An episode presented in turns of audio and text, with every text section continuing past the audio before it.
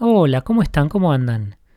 Bienvenidos a nuestro podcast Ciudadano Global. Les habla Gastón y junto a Lisandro les tenemos una temporada cargada de episodios interesantes. Te vas a enterar cómo es vivir en Islandia, cómo es la vida como influencer en China, cómo salir adelante con un negocio de berenjenas al escabeche en Tailandia, entre otras cosas muy apetitosas. Hoy les tenemos un personaje increíble. Julián es kinesiólogo de Bahía Blanca, triatlonista que corre desde los 15 años, lleva unas 16 maratones concretadas y su mejor tiempo es 2 horas 41 minutos. Se mudó a Kenia, en África, a la ciudad de Iten, donde la gente corre como trabajo, no por salud o como diversión. Hablamos con él sobre su régimen, el estilo de vida que lleva en Iten, la disciplina, qué piensa cuando está corriendo, calzado minimalista, materialismo, en fin, un capítulo para no perdérselo. Y bien, mil gracias por seguirnos escuchando y ahora les traigo a Julián.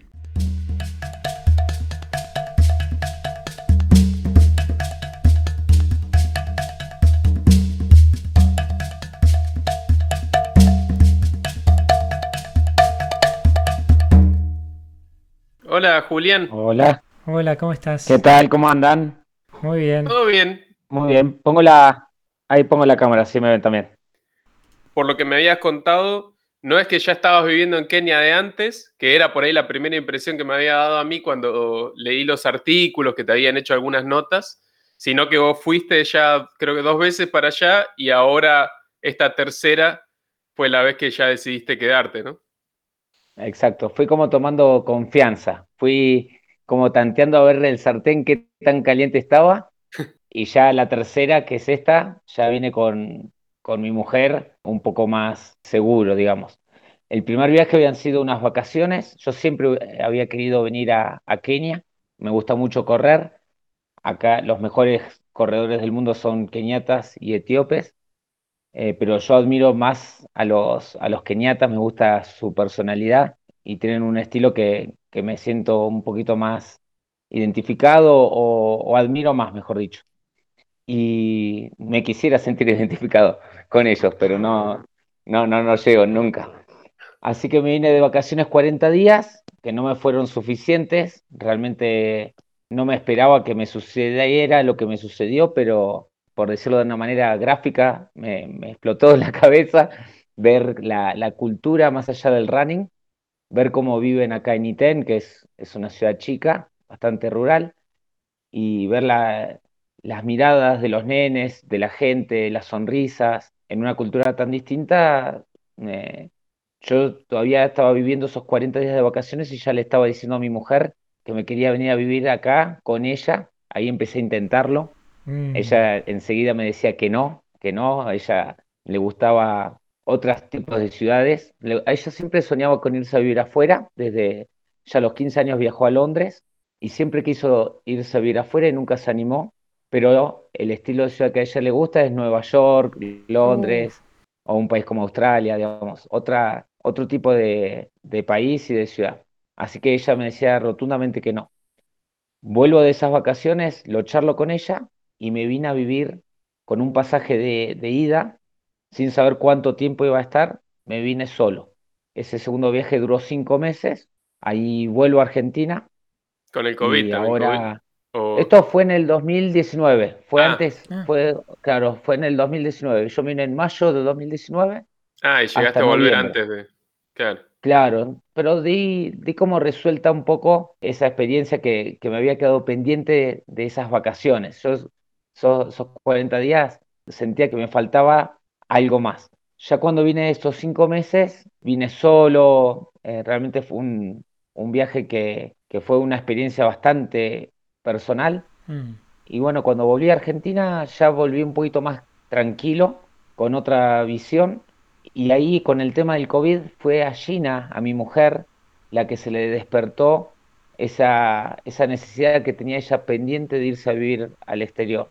Y ahí es donde, bueno, empezamos a, a mirar un poco el mapa y entre todas las posibilidades elegimos venir acá a Kenia. Motivado vos por tu sueño de vivir ya en Kenia y quedarte, digamos, a, a residir, ¿no? Claro, las ventajas que le veíamos a, Kenia con respecto a otras opciones que, que también manejamos es que sí, yo ya vengo desarrollando un trabajo con los corredores, acá conozco gente, también es económico para vivir, entonces yo estoy trabajando online. El dinero que cobro de las personas de allá de Argentina, acá en, ITEN, nos permite vivir. Por ahí no, si mm. hubiéramos elegido otro, otro país, eh, no, no hubiera sido suficiente. Así mm. que un poco lo económico, un poco eh, también esta pasión que yo tengo por el running y por este lugar en particular. Y también, bueno, viendo la, la posibilidad que Gina, eh, mi mujer, eh, también se adapte a, acá a Kenia, que la, la, vocación, digamos, de Gina es ayudar a chiquitos. Ella es, los dos somos kinesiólogos, yo me dediqué más al deporte y al running específicamente, y ella se dedicó a atender pacientitos con problemas neurológicos. y acá en Kenia, en Iten, puntualmente los nenes son súper especiales. Mm. Entonces, realmente creemos que ella va a también poder desarrollar esa, esa vocación que tiene, porque acá hay para ayudar un montón, y ya te digo, el, el ida y vuelta que te da un nene de acá es impresionante. O sea, es mucho más lo que uno termina recibiendo de lo poquito que uno puede dar. Así que por eso que, concluimos en, por lo menos eh, venir acá a Kenia e intentarlo acá. Después veremos. ¿Cuántos temas que abriste? Porque estabas comentando al principio también del estilo de running, comparándolo entre Etiopía y Kenia. Ese ya sería un mm. tema. Sí, sí. Después también te quería consultar como la diferencia dentro de Kenia en sí, por qué ese lugar Iten y por qué no otro lugar. Bien, mira, con respecto a eso, tengo en mente ir a, Etiopía para realmente poder compararlos. Básicamente lo que yo noto, lo que me transmite un keniata o un keniano es que tienen una humildad impresionante. Ellos vos los ves que ganan las carreras, ganan quizás eh, millones y los ves que se quedan paraditos ahí esperando que le digan a dónde, a dónde tiene que ir. Realmente esa, esa humildad que tienen es espectacular son muy compañeros, muy abiertos, ¿sí? Y por ahí lo que tengo entendido es que entrenan más en la distancia. Por ahí los etíopes son un poco más, vienen más de, un estilo más como del ejército, más riguroso, más de, de, una disciplina, un poco más competitivos. Esa es un poco la impresión que tengo. Me gustaría, ya conozco Kenia, me gustaría conocer Etiopía para, para compararlos bien. Sé que trabajan más en la pista, en los etíopes, y también con, con estos saltos y demás. Acá en Kenia los entrenamientos son más largos, se entrena todos los días alrededor de 28 kilómetros en doble turno. Tremendo. Y por ahí son más, más de las sensaciones. Sí, a las mañanas se hacen 18 o 20 kilómetros, más 8 o 10 kilómetros a la tarde suavecitos. y los entrenamientos de la mañana son exigentes, ¿eh? Y de lunes a sábado seguro sin faltar y los domingos un poco abierto a las sensaciones de si hay alguna molestia, ese cansancio, si no también se corren 12 eh, kilómetros, 16, suavecito. Tremendo. Se entrena, por, ahí se dice a mí, algo que, a mí me gusta defender de, de, Kenia, que por ahí muchos dicen que los keniatas tienen la genética y el tendón de Aquiles más grande y qué sé yo, como, como si fuera algo que, que ya nacen con eso, pero no, realmente hay que considerar que se esfuerzan muchísimo. Sí. Un poco la, segunda pregunta que me hacías, Lisandro, que era con respecto a, a ítem y un poco los secretos de por qué pasa esto. Un poco es eso, es que mm, se juntan muchos factores. Desde que estamos a 2.400 metros de altura, eh, eso para el organismo hace que, que falte el oxígeno, entonces el organismo compensa produciendo más glóbulos rojos, que es el que transporta el oxígeno, entonces Después cuando bajan a competir a otros lugares del mundo, van con un plus. Lo segundo eh, es que la alimentación es muy sana, muy natural. Se alimentan de lo que cosechan acá en la misma ciudad prácticamente y los alrededores, pero es toda comida que sale de la tierra prácticamente, sin ningún tipo de, de conservantes, ni químicos, ni nada. ¿Cuál es la comida típica? La comida típica, la que cenan todas las noches, es el ugali que es maíz blanco, ellos tienen maíz blanco acá, lo hacen harina y con agua. Fíjate, es, una comida muy económica. O sea, acá lo que han hecho es eso, han, han sobrevivido con, con, lo poquito que tienen, y, pero tiene mucha energía. Así que eso, es harina de maíz que lo, lo cosechan cada uno en, su patio, tiene maíz.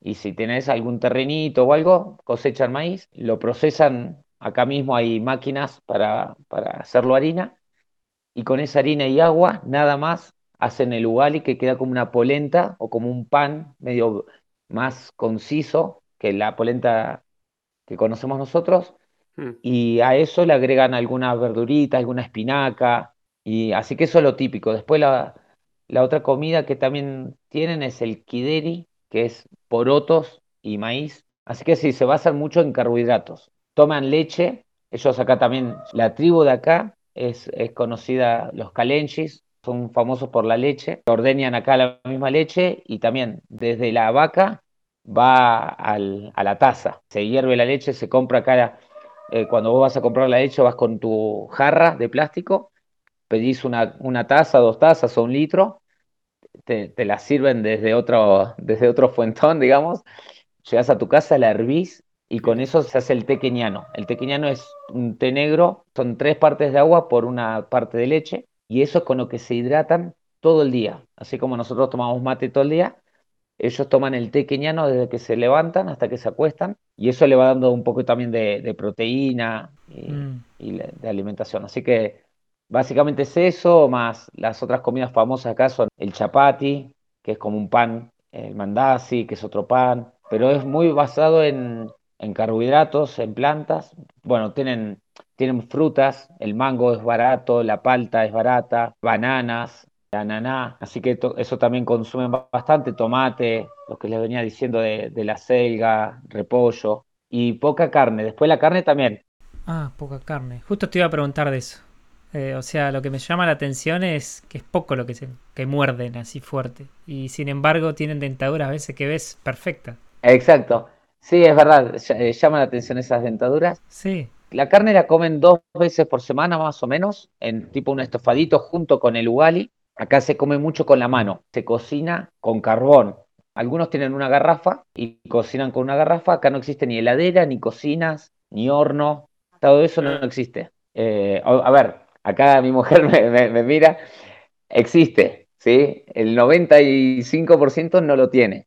Con China no tenemos ni heladera ni horno. Eh, tenemos una garrafa, que la garrafa consume gas y se, hay que reponerla. Ellos la cuidan y, usan más el carbón para comidas que duran más tiempo y la garrafa la, dejan para comidas que se cocinan rápido. Entonces la carne, por ese motivo, la cortan en, pedacitos chiquititos para que se cocine mm. más rápido y lo preparan tipo estofado y con eso van agarrando el ugali, que, es esa, como ese pan que les queda junto con, con, ese estofado y lo comen así con la mano.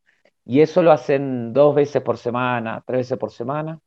Las gallinas se venden vivas, ¿sí? Acá se compran, vos, yo, nosotros con, mi mujer somos vegetarianos, pero si no, la, lo que vemos es que se, se compran vivas, se mata directamente en el patio de tu casa y, y la cocinas ahí en el momento. O sea que todas las familias deben saber desplumar y bueno, matar, desplumar y... Sí, exacto. No, acá los nenes trabajan un montón. Los nenes muchas veces se encargan de ir a buscar el agua, porque hay, casas que no tienen el agua, entonces van con unos bidones a buscar, a buscar el agua, que con ese agua limpian, cocinan, se bañan. Muchas veces se bañan afuera, se bañan con un, con un jarrito. Los niños van a buscar las, las ramas también para, para cocinar. Pero lo que te decía, el contraste que a mí me, me, golpeó tanto la primera vez que vine, es que a pesar de todo esto, que, que uno tendría a decir, uy, pobres, sí los ves tan bien, tanto a los nenes como a los adultos, porque no es que los ves que están mal. Una sensación de comunidad muy fuerte, como están todos en la misma y lo disfrutan como comunidad. Exacto, eso como comunidad también. La,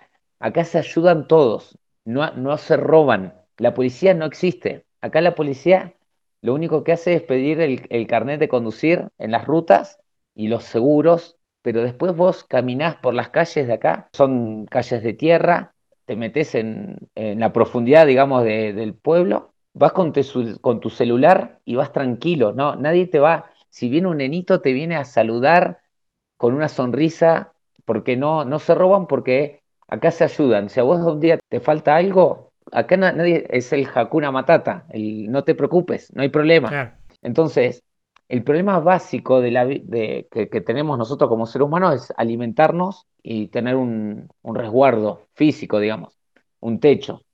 Y bueno, acá lo consiguen. Entonces, con poquito ya, ya están. Después sí tienen ambiciones de querer más cosas, pero no, no sufren por no tenerla y, viven un ritmo de vida mucho más tranquilo, mucho más de tener tiempo, de compartir, de, si tienes algún problema, de, ayudarte. Acá con China nosotros vamos a comprar cualquier cosa que vamos a un mercado, eh, a un kiosco o a un restaurante, nos invitan permanentemente a que vayamos a las casas a tomar un té. Eh, la gente es muy, muy amable, muy, muy amable. Y tienen tiempo y viven tranquilos. Entonces todo eso es lo que les decía. Vine 40 días y no me acostumbraba, no me acostumbraba. Y dije, bueno, tengo que venir más tiempo a, a vivirlo. A mí me gusta y por ahí es una visión muy mía. Quizás otro bien, viene al mismo lugar y les cuenta otra, otra experiencia, pero yo lo que he vivido es, es, esto y lo, lo reafirmé cuando vine por cinco meses y ahora lo estoy compartiendo ahora con, con mi mujer y, realmente eso, eso es lo que se siente acá en, en Iten. Que es un pueblo, no es mm. Kenia. ¿Sí? Estuvimos en Nairobi. Nairobi es una ciudad mucho más grande, obviamente es distinto, puede haber más, más peligros, eh, es otra cultura. inseguridad por ahí. Eh, exacto, pero Iten puntualmente es así. ¿Por qué ITEN? Que me preguntabas, Lisandro, también tienen mucho el, trabajo en equipo, ellos se entrenan en grupo y se van, se van ayudando. Y culturalmente, como también para, para también relacionar todo lo que veníamos hablando, ellos viven en una pobreza y saben que el, atletismo los pueden hacer ganar muchos dólares en cualquier competencia, en cualquier eh, lugar del mundo, y ellos tienen muchas probabilidades de ganar esas competencias. Y tienen algún familiar, algún vecino que, que ha sido ganador del maratón de Berlín o de España. Bueno, entonces, como nosotros en Argentina por ahí se vive el fútbol, acá se vive el running. Acá a un nene le preguntas qué quieres ser cuando seas grande y te dice maratonista. Que, entonces, eso no creo que pase en muchos lugares del mundo. Y lo otro también, para, para, relacionarlo con lo que les vengo contando, es el riesgo. ¿sí? Nosotros, por ejemplo, a mí, yo cuando, a mí me gustaba correr de chico, pero cuando me tuve que, decidir, tenía 17 años y, jugármela por ser corredor, era muy arriesgado, dejando de lado la oportunidad de ir a una universidad. Mis papás me ofrecían estudiar kinesiología en Buenos Aires. si me la jugaba por correr, perdía mucho en, esa oportunidad. En cambio, acá es mucho más fácil arriesgarse. Ellos lo intentan. Entonces, si ven que tienen un poco de posibilidades, lo intentan y se ponen a correr y se dedican a entrenar sin necesidad de, como acá el costo de vida es tan bajo, por ahí algunos familiares lo ayudan, algunos vecinos, y le dan de comer a un atleta que le permite a ese atleta solamente entrenar, entrenar y descansar, entrenar y descansar. Eso es lo que les permite entrenar, como les conté que entrenan, y eso es lo que les permite el rendimiento, que les permite después ir a cualquier lugar del mundo y ganar las carreras. En el resto del mundo, el costo de vida es tan alto que el atleta, si no consigue una beca o alguien que, algún sponsor, tiene que trabajar. Ya si, trabaja, ya no puede descansar, entonces ya el entrenamiento no puede ser tan exigente. Entonces, acá se dan un poquito, les, les mencioné las, los factores que yo considero más importantes. Estás mencionando que es tan barato, no sé, un dólar, con un dólar, que te ah. compras? Con, un dólar, que es, serían 100 shillings, cada banana sale 10 centavos de dólar. Me, está diciendo, vas a tomar un té, que, un té keniano con un chapati, que es como un pan, eso te sale entre 20, y 30 centavos de dólares también. Un pan lactal, por ejemplo, un dólar. Realmente sí es, es económico.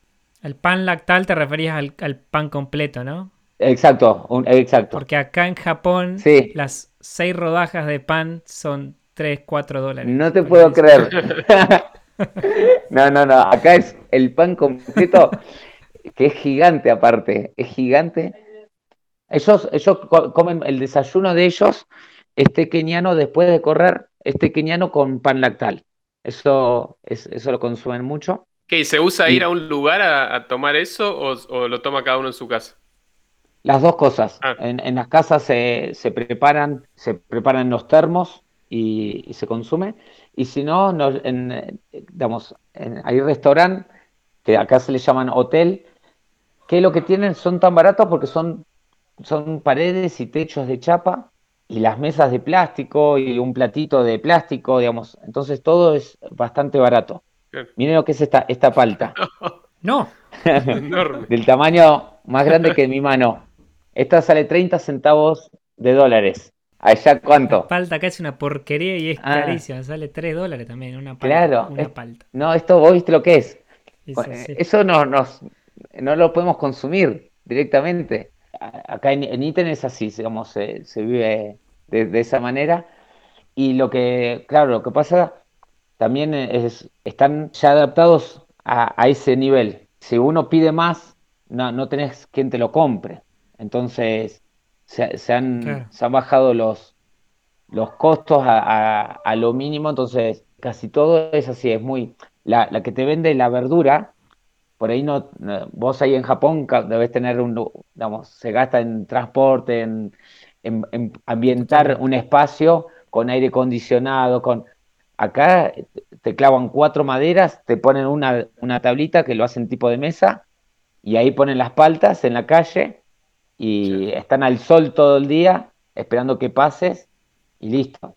Entonces, por ejemplo, las peluquerías son también de chapas y capaz que te sientan en una, en una silla de plástico afuera y, y- Y listo. y listo. En cambio, nosotros por ahí pagamos también toda la, la infraestructura que tienen que poner el peluquero en, en comprar un espejo gigante, en un sillón Sí, que le sale. Entonces vos sí. cuando te vas a cortar el pelo, que, que en realidad el servicio es súper económico, acá te cobran solo eso. Nosotros en otros lugares te- pagás todo lo que le cuesta al peluquero eh, mantener su, su trabajo. Claro. Entonces por eso los Sí. costos acá pueden ir bajando y bajando. Ok, entonces el clima debe ser muy, muy tranquilo, ¿no? Para mantener Exacto. infraestructura así y que todavía siga funcionando. Tal cual. El clima es, estamos en la línea del Ecuador y a 2.400 metros de altura. Entonces la combinación de esos dos factores hace que sea un promedio en el año de 8 a 26 grados. Así que la- cuando no está el sol, espectacular. claro, el aire es fresco por la altura. Siempre se mantiene fresco. Entonces cuando está el sol, uno siente esos 25, 26 grados por el sol, pero el aire sigue siendo fresco. Y cuando se va el sol, te queda el, el fresquito de, del aire. Entonces, el clima realmente es muy lindo. Ahora empiezan las, eh, los meses de lluvia, que eso sí, lo pone un poquito más complicado, porque acá las calles son todas de tierra y, y bueno, por ahí llueve. Se acumula barro. Claro, exacto. Ya ahí cambia un poquitito. Pero en sí el clima es, también es otro de los factores que les permite a los corredores entrenar bien todo el año, porque no, no tienen excusas. O sea, si ellos quieren Sí, se corre igual con lluvia, si haya barro, todo se sigue corriendo. Sí, sí, se corre todos los días, aunque yo, igual las lluvias, generalmente yo estuve en los meses de lluvia, 2019, son lluvias como que, como que pasan. De repente se, se llueve todo durante una hora y después pasa. Y se secan rápido los caminos. Por ahí en esos casos esperan y se reprograma el entrenamiento y salen un poquito más tarde, pero sí salen todos los días. Y después con respecto a, a eso también salen a entrenar. Acá es muy común salir a las 6 de la mañana para, para entrenar con el fresquito. Hace que, que no se cansen tanto como entrenar con calor. Así Ok, y que mencionás las 6 de la mañana, o sea, el tiempo en sí, ¿van siguiendo el mismo tiempo que medimos nosotros? O sea, había hablado con un chico de Etiopía que decían como que ellos medían el tiempo de manera diferente, solamente Ah, desde el amanecer. No, no, no, Eh, no, que acá después te paso el contacto del chico este de Etiopía, si por Sí. las dudas que vayas para allá. Sí, espectacular, dale, Sí. buenísimo. Eh, no, no, si acá es, en eso son igual. O sea, se, Ah. se mide el tiempo exactamente igual que nosotros. Sí, Y el año también. Y el año también. Sí, el año también. Eh, yo estuve acá en un año nuevo. eh, la, la vez que me vine de vacaciones me vine un 20 de, de diciembre hasta el 30 de enero y ahí pasé Navidad y Año Nuevo. Y sí, es exactamente igual eh, que, que, todo. Y ahí también se entrenó el 25 de diciembre y el 1 de enero a las 6 de la mañana o como mucho a las 8 se salió a entrenar. Una de las frases es training hard win easy, o sea, entrena duro y después vas a ganar fácil. Realmente se lo merecen todo lo que, vemos de Kipchoge y, y, todo lo que se ve que ganan en el mundo eh, lo, lo, tienen súper merecido. Claro, porque también vuelven con una sensación de comunidad y ayudan con eso a, sí. a la comunidad, con esos premios, digamos, con lo que han hecho. Tal cual, generalmente pasa eso. Ahora están aprendiendo un poquito más de economía, porque lo que les pasaba era eso, que iban, ganaban el dinero, venían y les duraba muy poquito. No tenían una visión de, de invertir y demás. Ahora están aprendiendo mucho más a, a, cuidar esos premios. Pero sí, ya te digo, es, acá se piden mucho y por ahí ese atleta que, que lo fue ayudado por amigos y familias y vecinos, obviamente cuando vuelve va, va a tratar de, de ayudar a, al resto. Pasa muchísimo. Hoy estuvimos hablando con un atleta de que, claro, están preocupados porque no hay carreras en el mundo, ¿viste? Entonces, sí. por el tema del COVID, y los ves que siguen entrenando, eh, tienen realmente un, una visión de optimismo. Y bueno, también ellos son muy creyentes, que también es otra de los, de los factores que, que los ayudan a vivir bien, es que ellos están tranquilos y creen en algo que, que siempre los está y va a estar ayudando. Entonces, siguen adelante con la parte que a ellos les toca, confiando de que, de que va a estar todo bien. ¿Qué? ¿Es una religión occidental? O sea, ¿es cristiana o, o es sí, algo la, de sus antepasados? La, no, la mayoría, la mayoría eh, lo que practican es el cristianismo, sí es. Mm. Eh, pero no es el catolicismo, digamos. Ah. Eh, está la, está la, la, iglesia católica, también hay musulmanes, pero lo, principal que se vive acá es el cristianismo, son iglesias también precarias, cantan, suelen cantar mucho, tienen como un pastor, tipo gospel. Esa, es la, el tipo de religión que, que practican acá. Mencionabas recién la, la, tribu local. ¿Está organizado en tribus ahí en Kenia y esa tribu por ahí no, no pertenece al gobierno central o cómo es? Sí, lo que tengo entendido que son alrededor de 40 tribus. Ah. Cada una mm, se sigue respetando esa, eh, hasta el dialecto o el idioma de, de cada tribu. Eh, y también tiene sus características. Por ejemplo, los, los son los mejores corredores. Esta, esta zona con kalenjis. Después están los masai. Por ahí cada tribu busca que, que, que el presidente sea de, de, esta tribu, pero bueno, eh, no, viven, creo que viven bastante de manera armónica, por lo que se ve, no hay conflictos con, con eso. Volviendo al tema running, por ahí nos puedes contar un poquito tu régimen, o sea, tu propio régimen, y también a mí me interesa por ahí qué, qué es lo que pensás después de estar corriendo durante tantos kilómetros durante el día. ¿Qué, qué se te pasa por la cabeza? Te cuento, a mí mi experiencia personal es que yo cuando corría después del kilómetro 15, porque corrimos una maratón, media maratón con Lilo, así que entrenábamos. Y Bien. yo odiaba todo después de los 15 kilómetros. Odiaba todo lo que miraba, estaba como enojado con todo. Muy bueno, muy bueno. Oh, buenísima. Buenísima esa pregunta. Yo acá sigo al grupo. Acá entrenan por grupos. Como les decía, el trabajo en equipo eh, tiene mucho te da mucha fuerza, no es lo mismo correr solo que correr con, ya tener un compañero te lleva sin dudas a, correr a otro nivel. Es, terrible, es, y relacionado a tu segunda pregunta, Gastón, es que correr, Kipchoge, que es el mejor corredor de, del mundo de la actualidad, dice que correr no es, no se trata de piernas, se trata del corazón y de la mente. Las piernas vos las tenés que mantener fuertes físicamente con un buen entrenamiento, pero la, te va a ir bien o no de acuerdo a tu mente, ¿sí? Entonces, esto se trata de dominar la mente, ¿no? Es, es a mí lo que yo disfruto de correr, es, es ese trabajo que vos experimentaste, Gastón, de, de, esos pensamientos que se te empiezan a venir a la cabeza.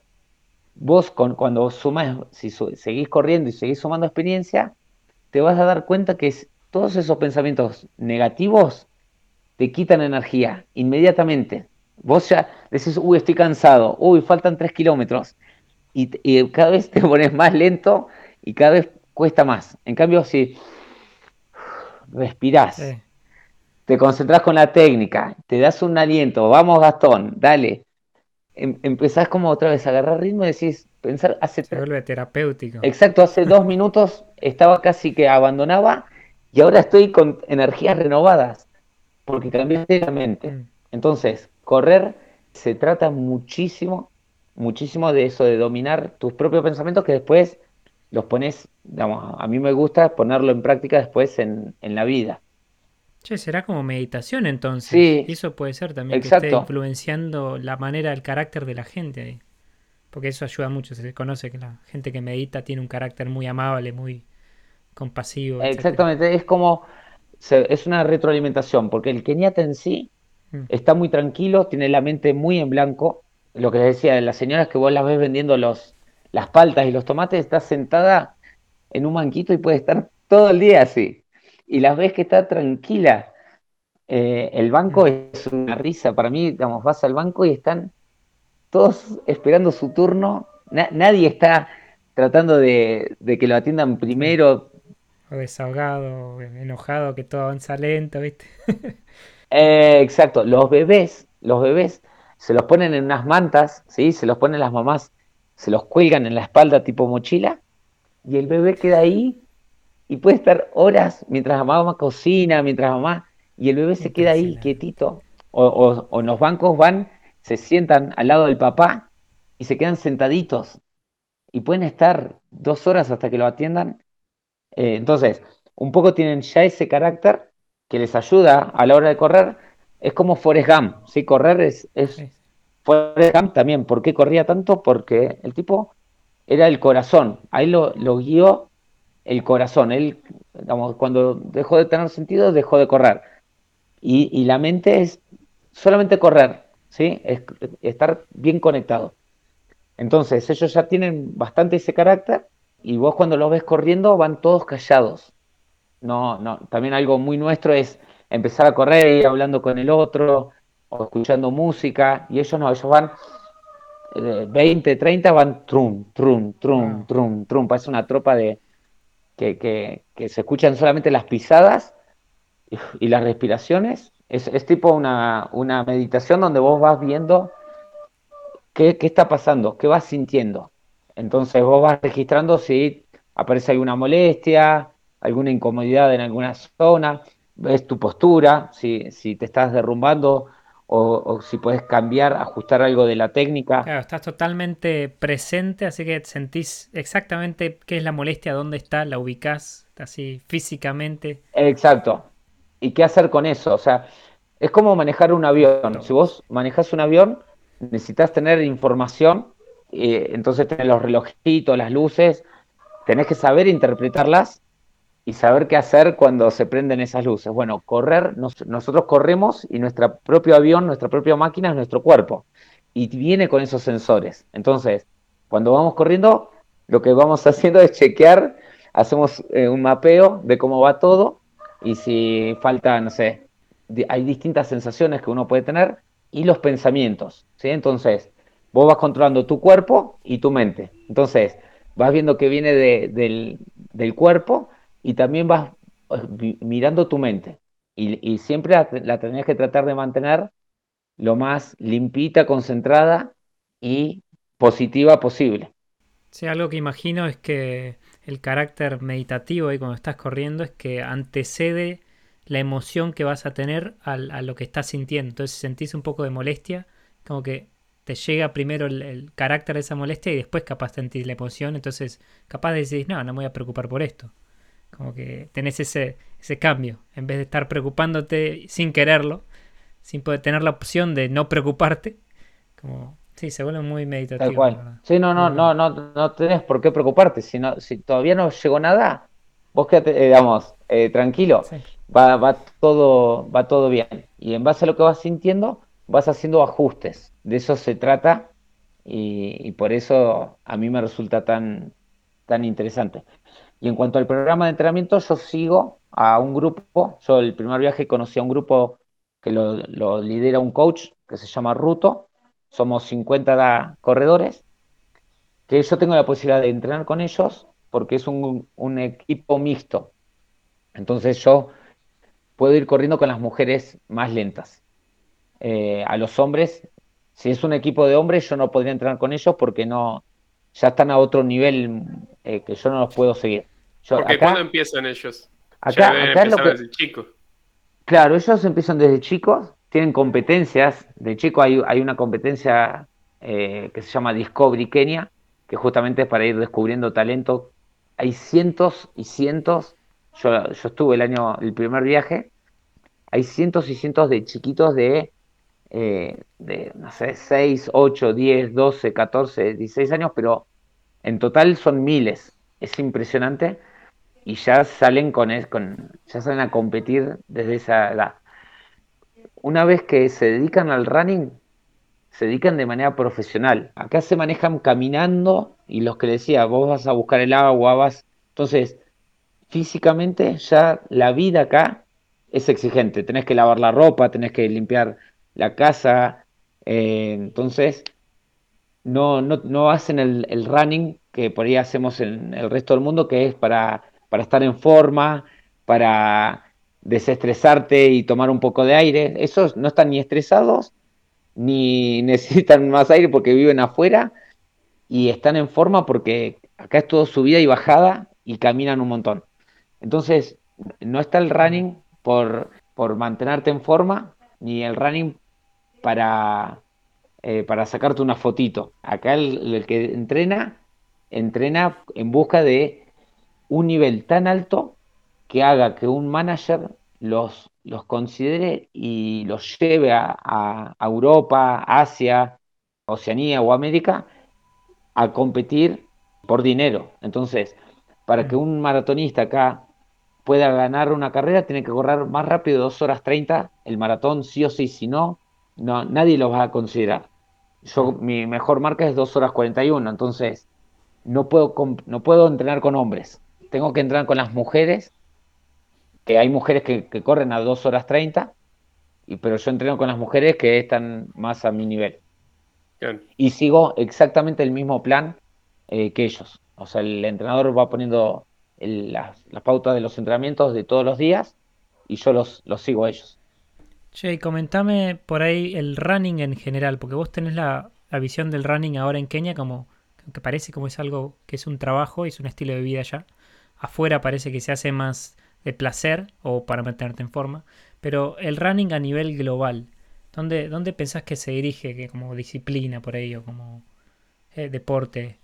¿Qué mirada tenés de, de cómo evolucionó, porque imagino que también estabas corriendo hace tiempo, hace muchos años. El running vino, se puso, surgió mucho en los años 70 por una cuestión de, salud. Hasta, el año, hasta los 70 solamente era como más eh, el deporte, la disciplina del atletismo. Solamente eh, es como se vive ahora acá. Eh, el que corría era todo, eran flaquitos, en aquel momento eran solo hombres, y después por los, por los años 70 se empezó a indicar el jogging, que era salir a trotar, ya con un objetivo mucho más de social, eh, de bajar el peso por todo lo que es la, sociedad en la que vivimos, que es más del sedentarismo y el consumismo. Entonces eh, se empezó a prescribir el, running eh, como un hábito saludable. Yo creo que eso fue esto, la gente fue vivenciando de que eso realmente te hace bien, que cuando vos salís a correr, llegás a tu casa y te sentís mejor inmediatamente y si lo sostenés en el tiempo, más todavía. Em, así que por eso es que se fue creciendo tanto y aparte, bueno, es también una actividad que casi no necesitas nada, unas zapatillas y salir, puedes salir solo en el horario que quieras, digamos, tiene muchísimas ventajas. O sin zapatillas. O sin zapatillas, ni hablar, ni hablar. Ahora, ahora si quieren hablamos un poquito de eso. Y después, bueno, yo creo que también se, pasó por un tema de las redes sociales y demás también. Yo creo que es una opinión mía, ¿no? Pero eh, también en la sociedad que vimos tan exigente, ¿sí? de que tenés que ser buen papá, eh, buen amigo, buen empresario, eh, digamos, tenés que estar en forma, tenés que tener abdominales marcados, tenés que... todo lo que te vende la imagen en Instagram, por ejemplo. Eh, exacto, tenés que ser un maratonista. Exacto, entonces, eh, digamos, también yo creo que el running se vio un poquito influenciado por esa visión del otro y, motivó a mucha gente a, a sobreexigirse en busca de esa fotito, esa medalla, para decir yo también lo, lo hice y bueno, ojalá, ojalá, o sea, yo creo que, va a seguir un poco por ese camino y mi visión es tratar de mandar otro mensaje eh, un poco más relacionado a lo que yo te estuve hablando un poquito antes, que es eh, conectarte con vos mismo, digamos, aislate un poquito y disfrútalo, conocete, o sea, que sea una manera, una, un, no un fin, el running. Introspectiva. Eh, exacto, no, que no sea un fin, porque no, no, no, digamos, como fin es muy, limitado, o sea, correr más rápido, más lento y terminar es algo que no tiene mucho más sentido que eso. Mm. Pero si vos lo ves como un medio para poder entender cómo funciona tu mente y, practicar que, los pensamientos, eh, cómo te influyen en tus emociones y, en tu rendimiento, y que después eso lo puedas vivir para usar para la vida, me parece mejor. O sea que, digamos, yo trato de transmitir ese mensaje pero no sé a dónde irá, no sé a dónde irá. Y con respecto a las zapatillas, sí, también hay lo que le decía, hasta el año, hasta el año 70 se corría con mocasines. Si ustedes ven fotos de los años 60, 50, van a, ver maratonistas que corrían con lo que hoy sería un mocasín, un zapato plano, rígido, de cuero, o descalzos. De hecho, bueno, a Baby Bikila, que fue el primer etíope en competir en los Juegos Olímpicos de Roma y, ganar el maratón en 2 horas 15, lo hizo descalzo. Y a partir del año 70, junto con el jogging, esto, se dieron esos dos boom.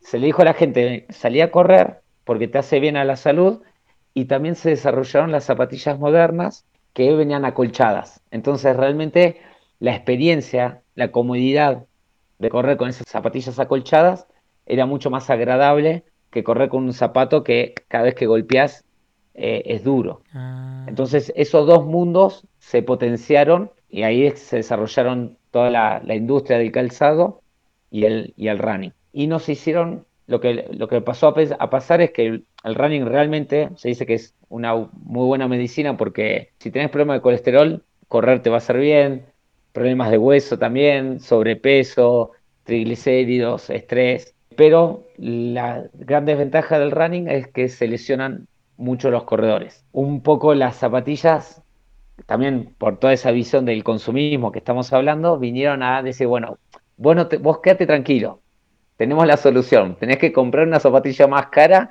que viene con una, con una tecnología que te amortigua más, que te estabiliza si sos pronador, y nos quisieron vender todo eso y, la verdad que no hay evidencia científica que, que lo fundamente. En realidad las lesiones, desde mi punto de vista como kinesiólogo y corredor, es porque hay un, muy mal uso del propio cuerpo, lo que estuvimos hablando hasta recién. La gente se sobreexige, se pone empieza a correr después de, años de sedentarismo, se empieza a correr y ya quiere correr un medio maratón, un maratón, o quiere correr más rápido o, no descansa bien y sigue entrenando, no, no, se conocen. Entonces es como manejar un avión sin saberlo manejar. Mm. ¿Cuánto te va a durar? ¿Cuáles son las probabilidades de que lo, de que lo destruyas? Altísimas. Bueno, estos miles de corredores y millones de corredores que están corriendo se están lesionando porque no saben manejar su máquina y se ponen a manejarla. Mm. Entonces, no hay zapatilla que vaya a prevenir o a tratar lesiones. No es, no es algo externo que tenés que ir a comprar. Es algo que vos tenés que aprender. No es tan marketinero, lleva mucho más tiempo. Pero ¿cómo lo ves? ¿Lo ves necesario al, hecho de tener una zapatilla que te amortigüe al, momento de dar la, la, pisada? Dos comentarios. Uno, que nuestros pies mm. están preparados para naturalmente, y hablando no de un individuo en especial, sino en, en la raza humana en general, está preparada para correr descalza, ¿sí? porque hace dos millones de años que somos corredores, ¿sí? O sea, nosotros eh, están marcados, ¿sí? En, los cuerpos de hace dos millones de años que se desarrolló, que teníamos un tendón de Aquiles y un arco plantar. Eso es un perfecto amortiguador que, se que, tenemos nosotros y que no lo tienen, por ejemplo, los simios, que son caminantes y no son corredores.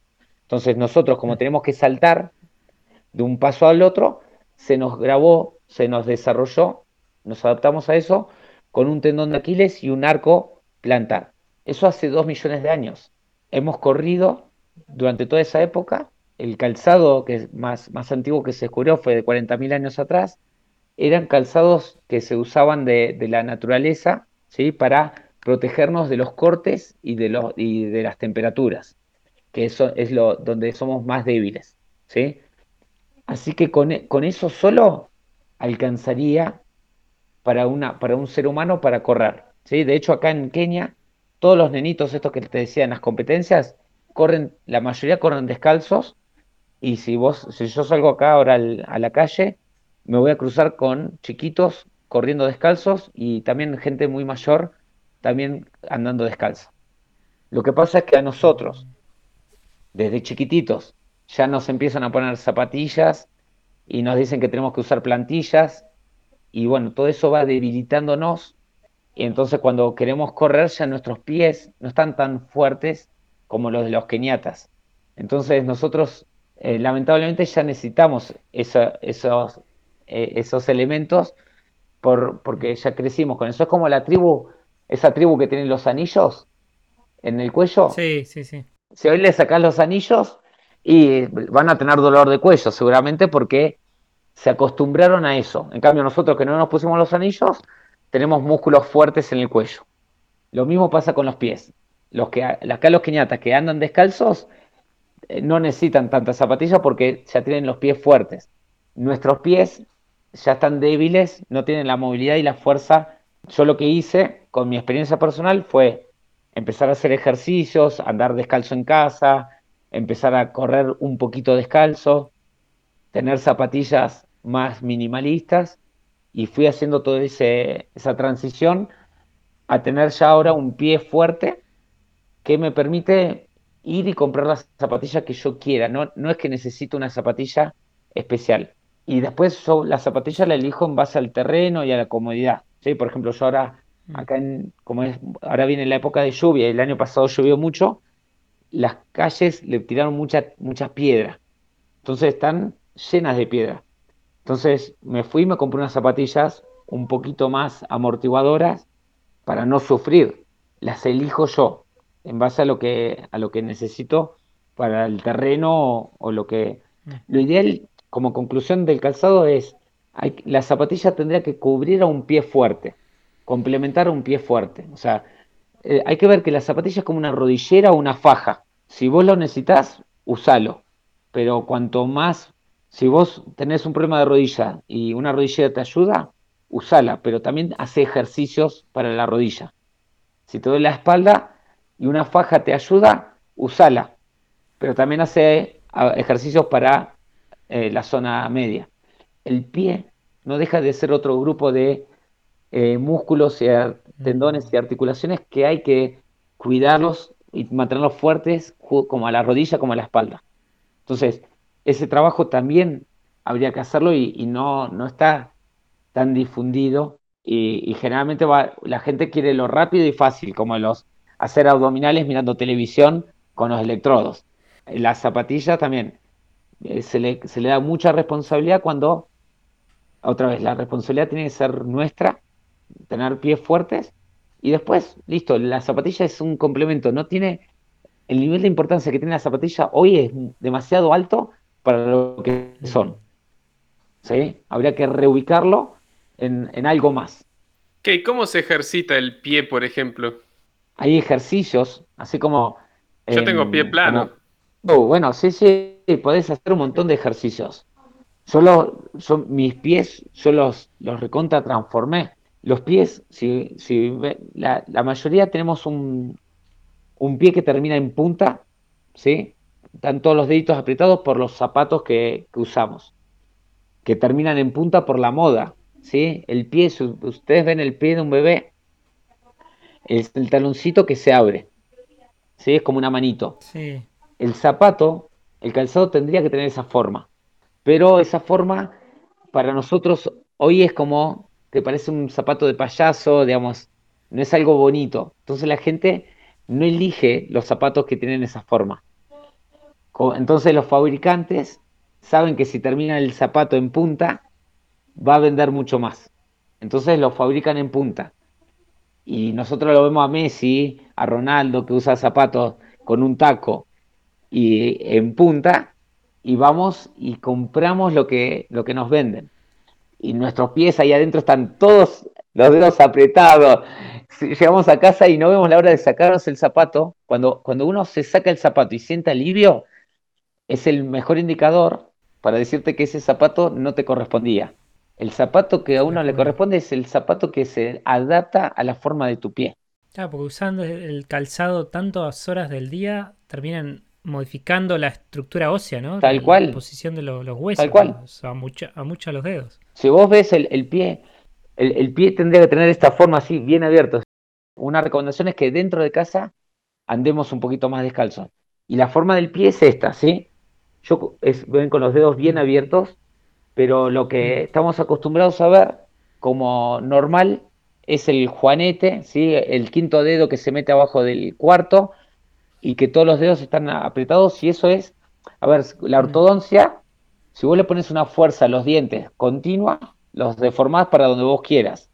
¿sí? Los corset para la columna, lo mismo. lo mismo. Y los zapatos, si vos querés deformar un pie, ponele un zapato como el que les dije, y van a ver pies deformados. Y arriba de eso te quieren vender después las plantillas. Eh, o sea, te generan el problema y te, venden después un parche. a mí hay una frase que me encanta que es que tu biografía se convierte en tu biología. O sea, vos, lo que vos, tus hábitos, lo que vas haciendo, eh, es lo que realmente eh, nuestro cuerpo es una respuesta a un estímulo constante. ¿sí? Yo ahora estoy, estoy bronceado porque estoy expuesto al sol. Entonces ustedes ya al verme ya pueden tener mucha información de, cómo es mi hábito. ¿sí? Totalmente, no te noto ninguna, ninguna bolsa acá, ¿viste? De, mirar tanto la pantalla que me pasa. Claro, por eso, o sea, uno, por eso uno puede ver en el otro el pasado, eh, cómo fue casi los últimos los últimos meses de su vida, ¿sí? Entonces, puedes ver cómo, cómo se viene alimentando, qué, cuánto está el sol. Entonces, eso, lo que nosotros vamos haciendo se va marcando en nuestro cuerpo. Entonces, lo mismo, el, calzado que usamos se va, se va marcando y bueno, la recomendación es eso, entonces, por ahí andar un poquito más descalzos en casa y hacer ejercicios de reconexión con el pie, ¿sí? De, porque el pie parece como algo externo, y es como una mano. Si, si después uno le va, se va reconectando, hay ejercicios para volver a hacer fuerza con los músculos del pie. Sí, nunca lo había puesto en esa en esas ideas, pero yo tengo las manos generalmente muy calientes y en buena temperatura, pero los pies helados. Así que calculo que es esa la conexión que, me faltaba. Le, falta, le falta actividad.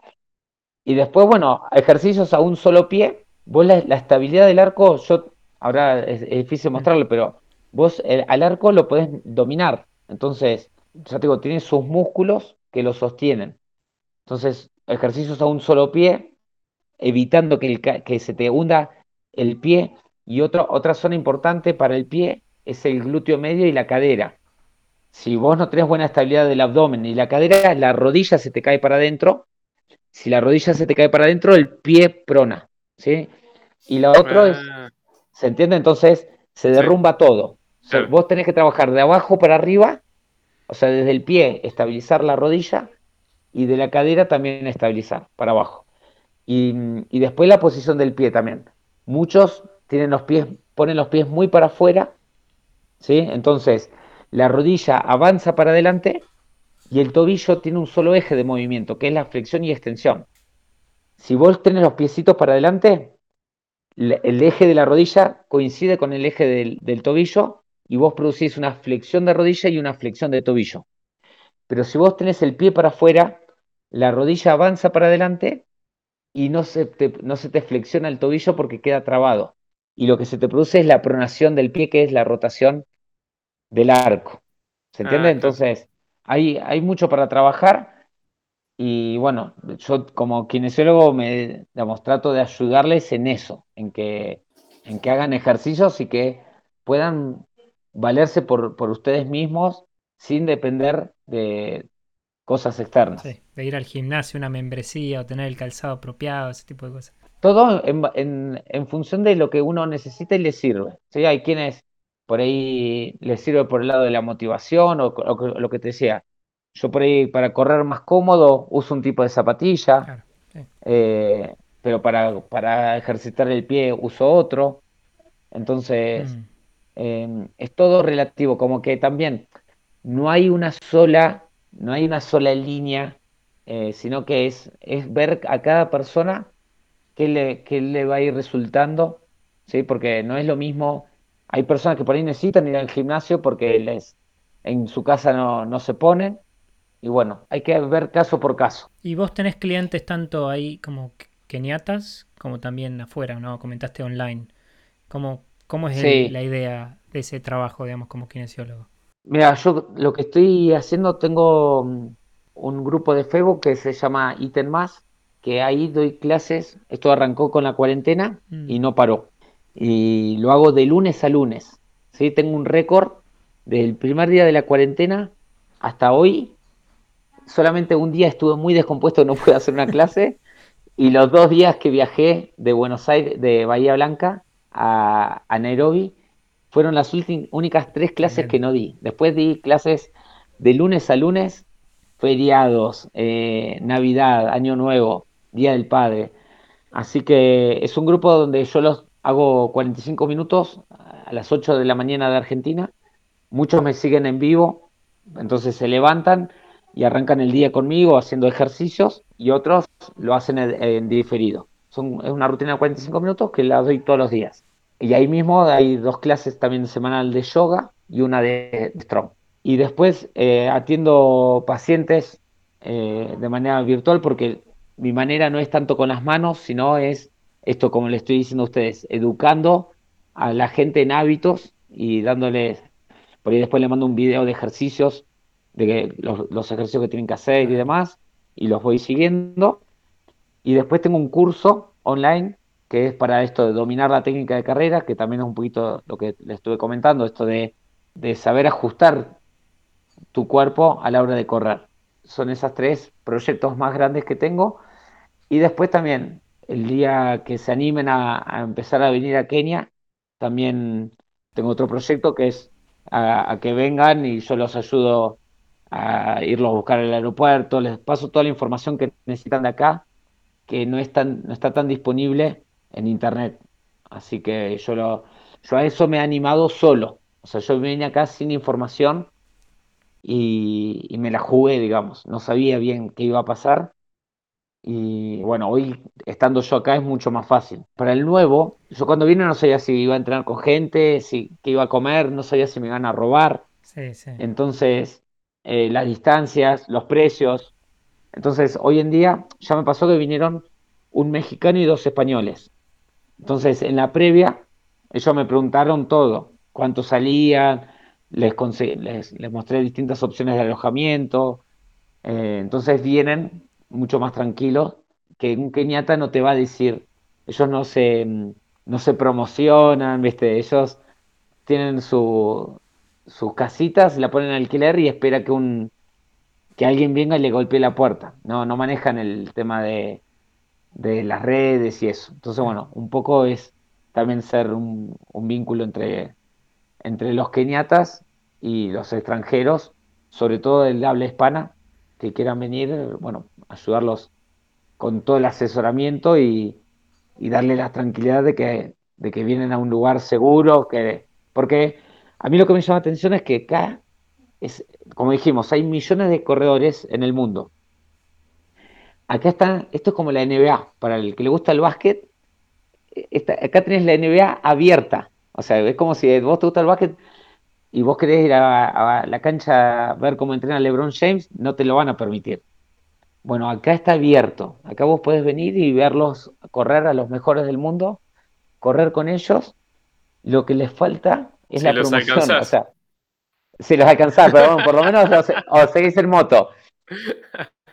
Pero es realmente es muy, digamos, una experiencia muy linda para un corredor, pero no, nadie se las, es lo que, es- lo que estuvimos hablando también del calzado y demás. Como que compramos lo que nos venden y lo que no nos venden no les prestamos atención. Y realmente esto es Disney para un corredor. Nada más que los keniatas no lo vendieron.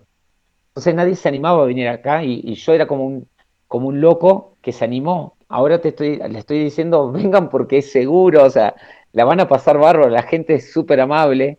Un poco promuevo, promuevo eso, de que, de que vengan y yo los ayudo, que no, digamos, no tengan... Yo tuve que superar un miedo de la incertidumbre y, del desconocimiento. Pero ahora no, ahora estando yo acá, el que quiera venir, solamente me tienen que consultar y yo te digo qué comen, dónde te puedes alojar, toda la información que necesiten se la- se las puedo dar. Entonces, busco, busco promover eso. Y, y bueno, y Gina también se va a encargar de, de una parte más de, de ONG, digamos, Mm. de, de ayudar a los nenitos. En- en- digamos, todos los proyectos estamos los dos juntos. Ella me ayuda más en lo que tiene que ver con el running y yo a ella la voy a ayudar un poco más en, en lo que tenga que ver con, con ese proyecto de, de los niños y demás. Ok, el tema idioma, ¿se, eh, se comunican en inglés allá? Hay otros idiomas también dando vueltas, seguramente, Bien. ¿no? Sí, ellos tienen, como les decía, las 40 tribus tienen cada una su idioma. Ah, Después, la- el, el idioma que los unifica a todos es el Swahili. Todos hablan Swahili. Pero fueron colonia de Inglaterra hasta los años 60. Entonces, acá se maneja eh, con el volante a la derecha y eh, en todas las escuelas se les enseña en inglés. Así que la, la mayoría de los keniatas hablan inglés. Ah, qué bueno eso. ¿y otros extranjeros hay ahí en ITEN, pero no Sí, hispanohablantes? claro, no, no, acá suelen venir muchísimos de, de Holanda, de Inglaterra. Acá donde vivo yo hay dos chicos de Inglaterra, uno, eh, uno de Suecia, vienen también de Etiopía, de Asia, estadounidenses también, pero no tanto hispanohablantes. ¿Y en general es Eh, turismo relacionado al, al running o, se quedan a vivir o es gente que va para ir a, Serengeti o algún lugar, alguno, ver la naturaleza? Claro, hay, hay dos grandes. Hay atletas profesionales, acá vienen atletas profesionales a prepararse para sus pretemporadas, sus competencias. Son atletas elite, que vienen ya con su propio entrenamiento o a entrenar con los keniatas. La gran mayoría son corredores amateur, son corredores que, que pueden llegar a correr hasta muy poquitito. Entonces vienen, hay paquetes que se les ofrece eso, una estadía y unas rutinas de entrenamiento accesibles a todos. Se suman dos o tres keniatas y trotan lo que la gente pueda. Claro, su Eh, entrenamiento ese, suave. claro. Ah, Y, y después generalmente también lo combinas con, con algo de safari, Mm, eh, algo que te ofrece también muy bueno. Kenia. Un retiro deportivo. Claro, sí, sí, sí, sí. Eh, y aparte ya te digo, es deportivo y, y también cultural, Sí, sí. ¿sí? Porque ves una realidad muy distinta. Acá el- los más grandes de ese aspecto más turístico es un centro de alto rendimiento, que es un hotel que tiene una pileta, que tiene un gimnasio con spa, un restaurante. Tremendo. Y eso es lo que más se vende por internet. Entonces, los extranjeros, que es lo que te decía, compran ese paquete, se instalan ahí y es como una burbuja dentro de ITEN, porque eso no- nada tiene que ver con la realidad de, de ITEN. Sí. Y, se- y- y contratan a tres keniatas que, que salen a entrenar con ese grupo y la experiencia, para mi gusto, es muy vacía, muy superficial. Sí. De hecho, yo conocí un español que les pasó eso, vino y, y justo nos, nos cruzamos el último día de él y tuve la oportunidad de agarrarlo y llevarlo por toda la ciudad a, eh, a comer a casas de keniatas, ¿viste? A meternos a, ver cómo cocina un keniata, dónde duerme un keniata, a meternos por las calles y se fue el español. Hoy en día he sido en contacto con él, que le cambié toda su experiencia. Él, él se estaba volviendo a España amargado y le quedó un gusto hermoso de, de ITEN porque pudo conocer la realidad de ITEN, que es lo que yo les también invito a, que vean, no, no que se instalen en un hotel con pileta. Para una pileta, en cualquier lugar del mundo van a encontrar una pileta más linda que esta.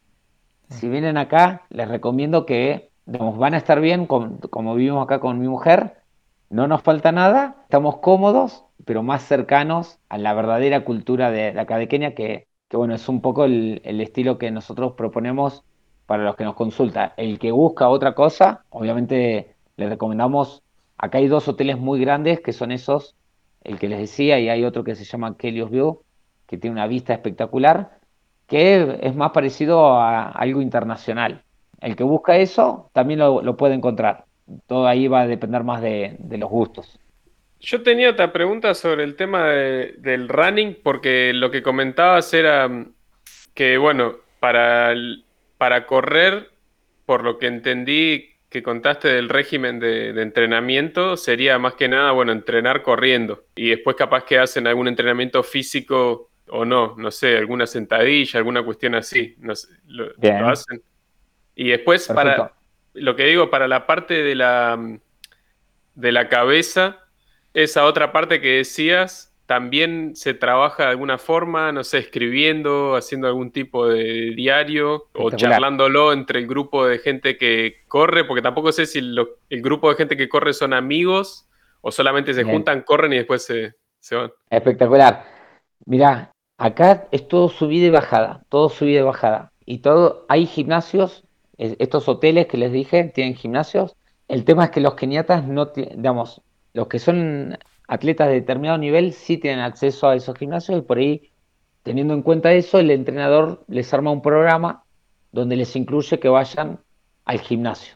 Pero el grupo donde yo estoy entrenando, somos 50, no tienen dinero para ir al gimnasio. Entonces ya en la cabeza del entrenador ya no cuenta con que van a ir al gimnasio. Entonces, lo que hace es meter en la semana dos entrenamientos por el bosque, que son unas subidas de mil metros terribles, que te las piernas se te explotan, entonces hacen fuerza corriendo. Y después también hacen algunos ejercicios básicos de abdominales, planchas, sentadillas, saltos, eso lo hacen también después del segundo entrenamiento generalmente, cuando salen a trotar a la tarde, después hacen ese tipo de, rutinas. Em, pero mm, básicamente se manejan así. Y después con, respecto a la mente, el que maneja eso es el coach, que lo hace de manera muy casera. Lo que va haciendo es conociendo los puntos, cómo es cada corredor, y por ahí te ayuda con un discurso, con una motivación, según lo que vos le vayas planteando.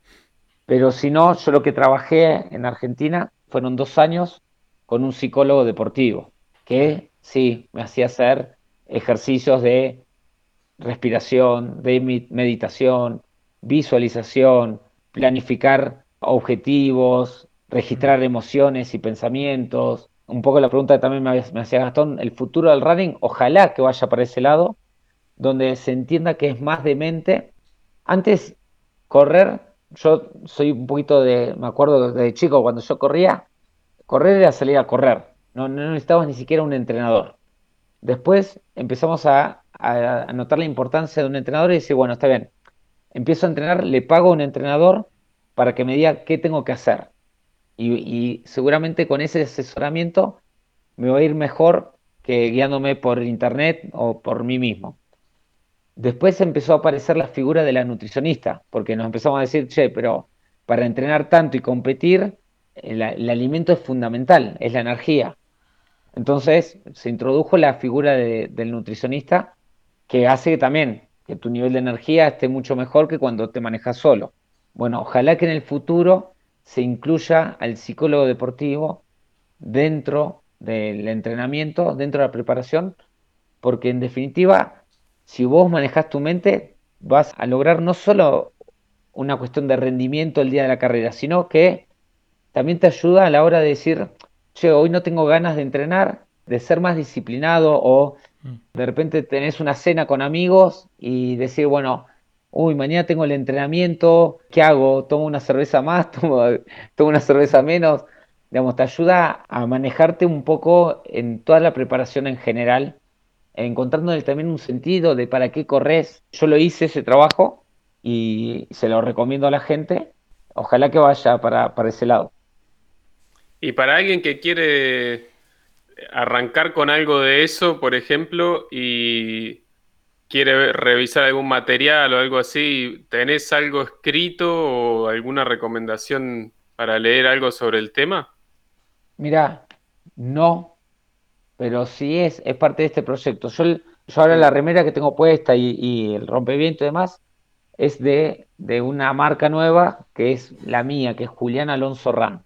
Entonces tengo una página web que se llama julianalonsoran.com y bueno, ahí de a poquito vamos a ir. Yo tengo un equipo con nutricionistas, con psicólogo deportivo, con un, mm. con un profesor de educación física que es entrenador, donde vamos a ir tratando de ayudar a los corredores en este camino. Otra de las cosas que suele pasar es que el corredor está solo y va un entrenador, va una nutricionista ajena, a un kinesiólogo aparte, sí y cada uno le dice una cosa distinta.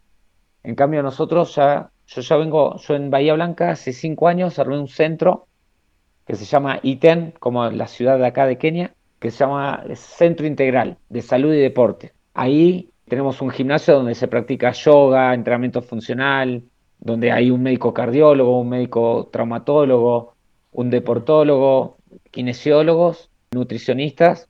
Tenemos ahí nuestro grupo de running y demás. Con ellos yo ya vengo trabajando en equipo, tenemos esta misma filosofía de, primero la salud y después el rendimiento, digamos, y con ellos estoy armando este proyecto que, es muy nuevito, ya hace una semana que estoy en ítem, pero si quieren me pueden, digamos, ya, voy a ir compartiendo. El psicólogo deportivo, que fue el, que me ayudó a mí y va a ser parte de este proyecto, se llama Agustín Arro. Lo pueden buscar, él sí, en su Instagram y demás va subiendo contenido. Yo arranqué con este curso de, dominar tu técnica de carrera, pero van a venir más cursos. Y uno de esos cursos eh, lo va a hacer Agustín para la parte más de, la mente. Muy bueno. Muy bueno. Ahí vamos a dejar el link también en los en las notas del programa. Bueno, muchísimas gracias. Bueno, para a mí me gustaría una preguntita por ahí un poquito más alejada, pero más personal, por ahí rara la pregunta, pero estamos haciendo esto como para saber qué clase de experiencia nos puede decir alguien, sobre todo que viajó, que estuvo en muchos lugares y bueno, estando allá en mm. Kenia y estando en Argentina o conociendo lugares en el medio. Qué extraño persona ajena que hayas cruzado en la vida, todavía te acuerdes. En cualquier momento de tu vida, alguien que te hayas cruzado y que todavía tengas el recuerdo de ese momento con ese extraño. Algo que me pasó fue que fui unos días a Sierra de la Ventana con mis amigos cuando tendría alrededor de 15 años. Sierra de la Ventana es, es, una sierra que quedan cerquita de Bahía Blanca y fuimos de, de, carpa y salimos una noche, tomamos mucho alcohol obviamente mm. y eh, para esa edad y encontramos en un, en un pequeño bolichito que tiene Sierra de la Ventana, es un lugar muy chiquito, a un pelado con barba, ¿sí? De unos 60 años un personaje súper curioso, súper curioso, ahí metido entre todos los adolescentes. Y claro, nosotros un poco alcoholizados nos fuimos a charlar con él y el señor este nos invitó a su casa. Fuimos, se hizo la madrugada, a las 6 de la mañana, nos preparó mate, calentando también de una manera muy agreste. ¿sí? Era una casa agreste que había construido él mismo, era un señor de Buenos Aires, y nos convidó mate y, bueno, nos transmitió esa experiencia de él, de, que, de cambiar de rumbo, digamos, de que él había conocido Sierra de la Ventana, un lugar súper natural también y tranquilo comparado con Buenos Aires. Él era amigo de, desde el basurero hasta del todo Sierra y que en Buenos Aires por ahí no, no, se sentía que era su lugar y había decidido irse a, a vivir ahí de esa manera, muy simple, muy, construyendo su propia casa y quizás eso también me marcó. Totalmente, yo estaba pensando. Junto con dos chicos que también conocí en un viaje en bicicleta, cuando Hice un viaje en bicicleta con mi papá cuando también tenía 17 años, desde San Martín de los Andes hasta Bariloche. Y en el lago Hermoso conocí a dos chicos que estaban, uno estaba recorriendo Argentina y el otro el mundo. El que estaba recorriendo Argentina era un médico y también viviendo en, una, en un camping agreste, sin electricidad, cocinándose con una linternita en la cabeza y a la mañana preparando un fuego para tener un poquito de calor, leyendo un libro. Y también eso me, impactó un poco, son figuras que, se la han jugado por, por una vida distinta. Que tiene que ver más con una vida distinta, más con lo que sentían, eh, más en contacto por ahí con la naturaleza, personajes que me han me han marcado casi quizás desde el inconsciente. Totalmente. Muy bueno. Y por ahí podemos cerrar con la pregunta, una pregunta comodín también que anda dando vueltas. Algo que pienses vos que se tendría que aprender en el colegio secundario y que no se enseña. Algo que sería valioso aprender. Y a, mí me, vamos, me, me gustaría transmitir a los chicos esta experiencia que les estoy comentando, que estoy viviendo, que tiene que ver un poco más con, vivir la vida, ¿no? no desde un punto de vista tan productivo, que es por ahí lo que nos enseñan en, la, en las escuelas a encajar en un sistema, sino también que haya una materia que, te invite a un camino más introspectivo, de autoconocimiento, de, de sentirte bien con vos mismo. Pero ¿qué opinas, por ejemplo, de la educación física como materia hoy día? Si es que crees que podría integrar un poquito de eso de esa educación de la mente, por ejemplo.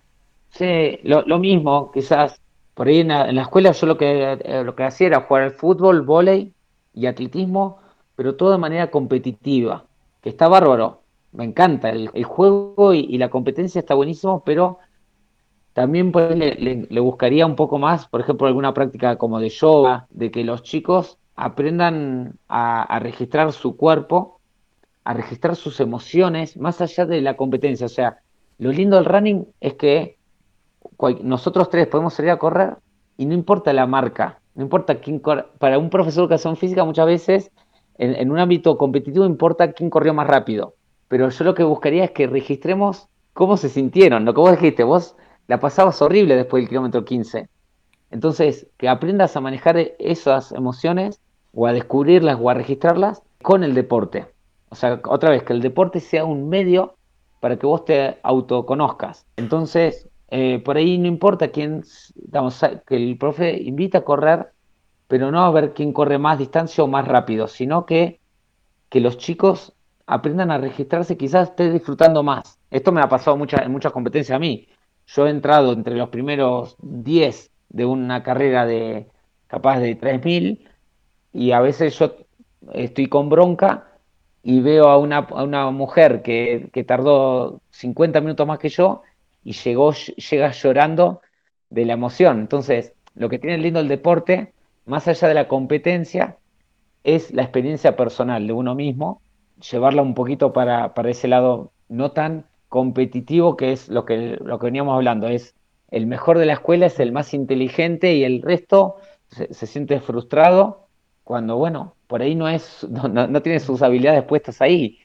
Eh, a mí me, pasaba eso. Yo en, educación física me levantaba la autoestima porque estaba tan programada desde la competencia que yo era el más rápido y el, más resistente y pobre, había otros que sufrían educación física porque no eran de madera, pobre. Y yo después iba a historia, lengua, a matemática y sufría y las padecía porque no me interesaban, lo, porque lo mío iba por otro lado. Entonces, mucho más de registrar, de salir desde la competencia y compararte con, otro, sino ir, ir hacia un autorregistro, que ese autorregistro después, por ejemplo, yo para inglés era un desastre y hoy elijo vivir en una, en una sociedad donde, me, donde para mí es un desafío aprender inglés o la misma disciplina. Yo aprendí la disciplina no de una manera rigurosa de ir, yo odiaba la primaria y la secundaria porque me hacían ir todos los días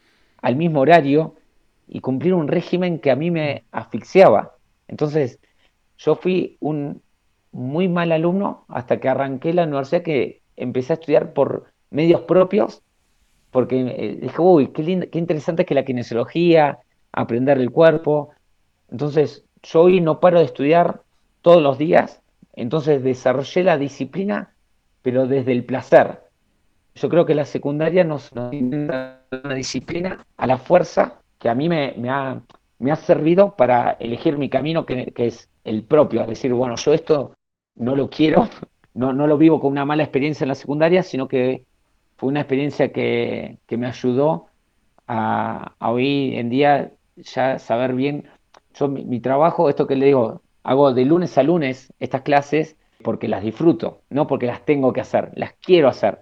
Muchas veces me dicen, afloja un poquito, y yo digo, no, no, no, no quiero aflojar, yo entreno lo que entreno porque lo disfruto. Entonces, cuando uno disfruta lo que hace, lo, lo hace a un rendimiento muchísimo mayor. Entonces, en la secundaria lo que haría es, antes que nada, a tratar de ayudar a los chicos a que encuentren qué es lo que disfrutan hacer. Oh, qué valioso eso. Porque ahí van a encontrar la disciplina, van a encontrar su gran desarrollo. Entonces, no que encajen en un sistema ya prefabricado, sino que, que se arriesguen un poquito más a, para lo que sienten que les gusta hacer y pueden llegar a ser buenos y les puede llegar a servir a los demás. Excelente. muy buena. Muy buena. Muy buen cierre. Impresionante, Julián. Quedaron algunos puntitos por ahí, pero me parece que podemos cerrar acá y cerramos bien. Está ¿no? increíble. Sí, tremendo, tremendo programa, me encantó. Fascinante persona acá, Julián. Bueno, yo les agradezco, o sea, la, la, la, pasé también muy bien con ustedes, muy, muy agradable los dos, y sí, un poco, así que gracias por darme la oportunidad de, de comunicarlo, porque hoy en día lo que busco es eso también, es mm. la propia experiencia, lo que yo fui aprendiendo, lo que estoy tratando ahora es como transmitirlo, entonces mm. es, ese es mi objetivo. Entonces, por eso cuando me, me hicieron la invitación, acepté porque encaja en, en lo que estoy buscando. Claro. Bueno, dejamos también tus datos de contacto eh, en las notas del programa por las dudas que te quiera contactar gente. ¿En, en qué caso estás buscando que, conectar con gente? Mi gran fuerte es eh, el running, ¿sí? Entonces, todas las dudas que tengan de running, lesiones, técnica de carrera, zapatillas, todo eso, mm. cuenten conmigo. En cuanto a mi mujer, bueno, si alguien también quiere colaborar con alguna fundación, con los chicos de acá de Kenia y demás, también se pueden contactar porque es un proyecto que, que va a estar bueno y la idea nuestra no es que colaboren, sino que, que sea un ida y vuelta y estamos seguros de que lo que les vamos a transmitir va, va a compensar lo que, lo que vayan a aportar. Así que si alguien le interesa en eso también y si alguno también ya busca un poco más algo como lo que nos hemos animado a hacer con Chinita, que muchos nos han manifestado que les gustaría hacer, pero no se animan, eh, también cuenten con nosotros para, para por lo menos, no de una manera profesional, pero por lo menos con eh, los, los, podemos ayudar para tomar esas decisiones o, o, si quieren venir de turismo a Kenia, cualquier cosa sí, contáctense que nosotros no, nos encanta recibir y responder mensajes, así que bienvenidos. ¿Y Gina tiene Gracias. alguna página para el, el, proyecto este que decís de, de, ayudar a los niños locales no, de allá? No. O? Ah, todavía no. No, por, por ahora la pueden mm. Contactar por el, por el Instagram que es Gardini Gina. Ya fue a colaborar con una ONG que se llama Gatimba, que ahí, ahí sí hay un Instagram si quieren ver. Y también va a ir a colaborar con Simba, que es otra otra ONG. Y después lo que vamos a hacer mañana, vamos a acercarnos a, porque mi, mi mujer, yo le digo, es kinesióloga y ella, su especialidad es con, con chiquitos con problemas neurológicos. Así que mañana vamos a ir a una escuela que hay chiquitos con problemas neurológicos, a ver si podemos desarrollar algo propio ahí. Todos los proyectos están como arrancando ahora en esta nueva etapa nuestra, que es esta experiencia que estamos viviendo. Bueno, Muy bueno. que podamos contribuir de a poquito con la gente que te sí, ni hablar o, o, nosotros conociendo ahí Kenia capaz estamos ahí en bueno sí de nuestras vidas. sí los esperamos sería un placer eh sería un placer muchas gracias por tu Muchísimas tiempo gracias, Julián sí. muchísimas gracias no a ustedes a ustedes eh Me, la, le, como le dije la pasé espectacular Así que muchas gracias y a disposición también de ustedes para lo que pueda sumarle en algún momento, cuenten conmigo. Bueno. Dale. Gracias. Un abrazo fuerte. Un abrazo grande. Un abrazo. Muchas gracias. Chao, chao.